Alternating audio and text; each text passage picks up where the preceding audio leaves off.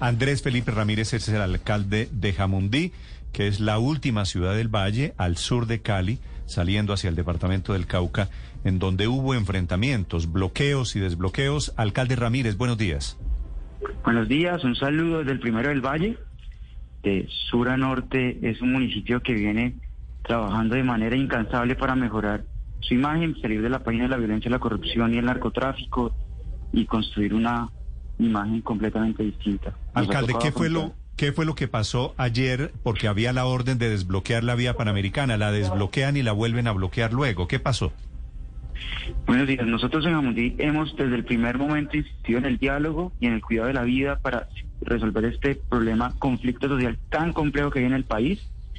Ayer hubo una acción por parte de la fuerza pública eh, coordinada por las instrucciones del gobierno nacional sin ser comunicadas o concertadas con el gobierno, municipal.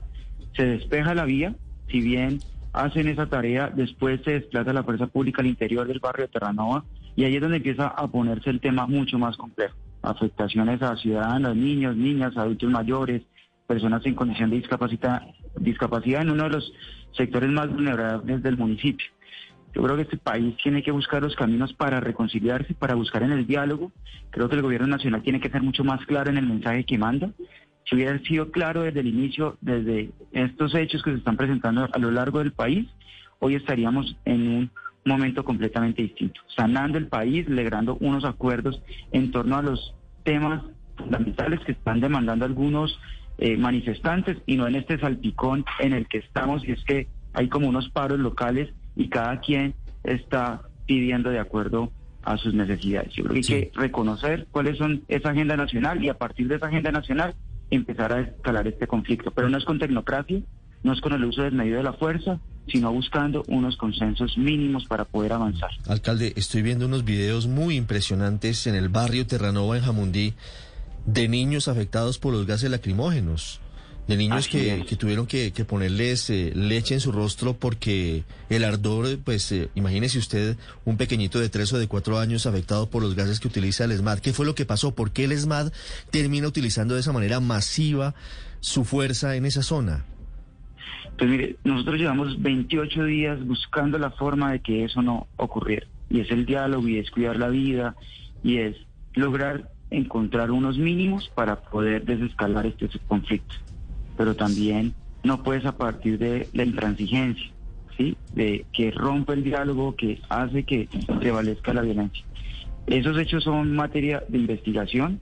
Tuvimos 26 personas afectadas, 26 eh, personas heridas, 20 ya han sido de altas, 6 fueron trasladados a Cali por fracturas o algún otro tipo de situación que afectaba su vida.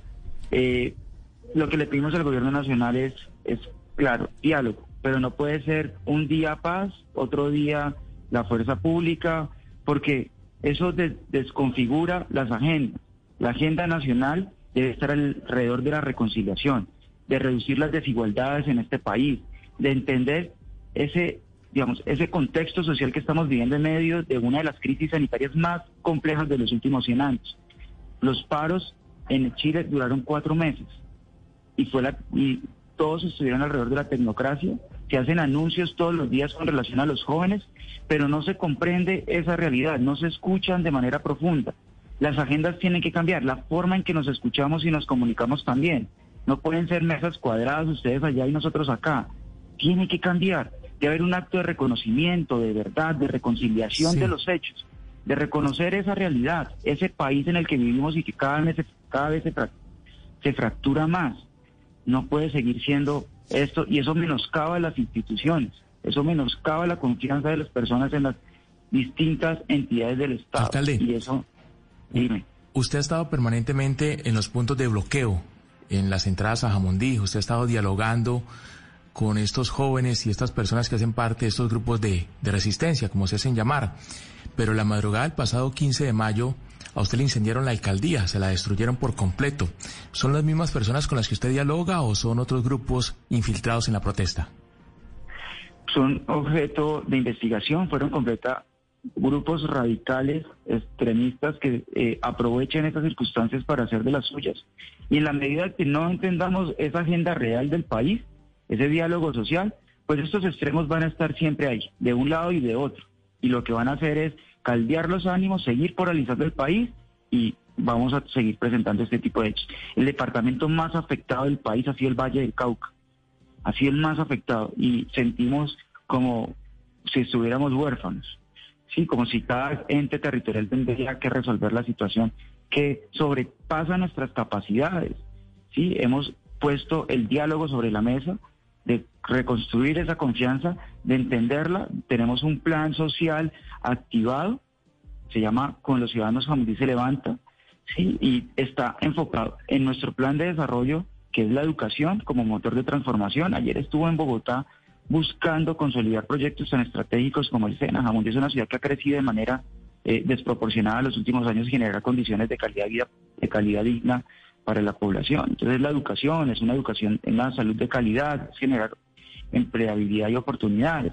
Y aquí todos tenemos que aportar para construir un mejor país, tanto las instituciones, pero también el sector privado, pero también el sector social, pero también cada ciudadano. ¿Y cómo aportamos en esta construcción de, cada, de, un mejor país? Pues dando lo mejor de cada uno en, nuestras capacidades para reconciliarlo. esto no puede seguir a la merced de anuncios un día de guerra y otro día de paz. Y desde que el presidente de ayer dijo que va a ser un pacto para los jóvenes, pero no se conecta con todo el país. Alcalde, ¿de qué partido es usted?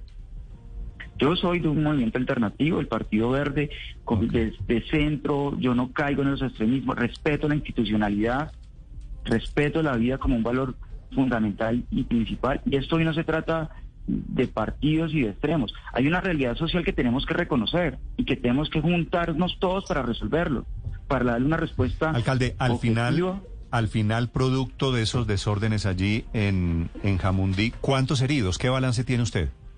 Hay 26 heridos, personas 20 ya fueron dados de altas, 6 fueron trasladados a Cali por, por heridas de fracturas y de traumas, eh, 20 personas que fueron aprendidas, 18 ya fueron dadas de libertad, dos están en proceso de eh, establecimiento de sus derechos y revisar cuál ha sido eh, el conducto que han seguido. ¿Y, eh, esos, ¿Y esos 20 detenidos sueltan a 18 por qué razón? digamos, eh, ahí hay una, pues, digamos, no podría darle a detalle, ahí están los abogados y las organizaciones de derechos humanos revisando, había un menor de edad de 16, 15 años que fue junto con ICBF restablecido sus derechos y entregados a su familia. Eh, eso debe ser objeto de investigación. Lo que este país hoy necesita es reconciliarse. Sí, tiene que buscar las formas y los canales para que el diálogo sea el camino para desescalar este conflicto y poner una agenda común y es cuidar la vida, es cuidar, es cuidar este país que ha sido completamente eh, está descuadernado. Alcalde Ramírez, gracias por acompañarnos esta mañana. Deseo, les deseo que hoy sea una jornada más tranquila.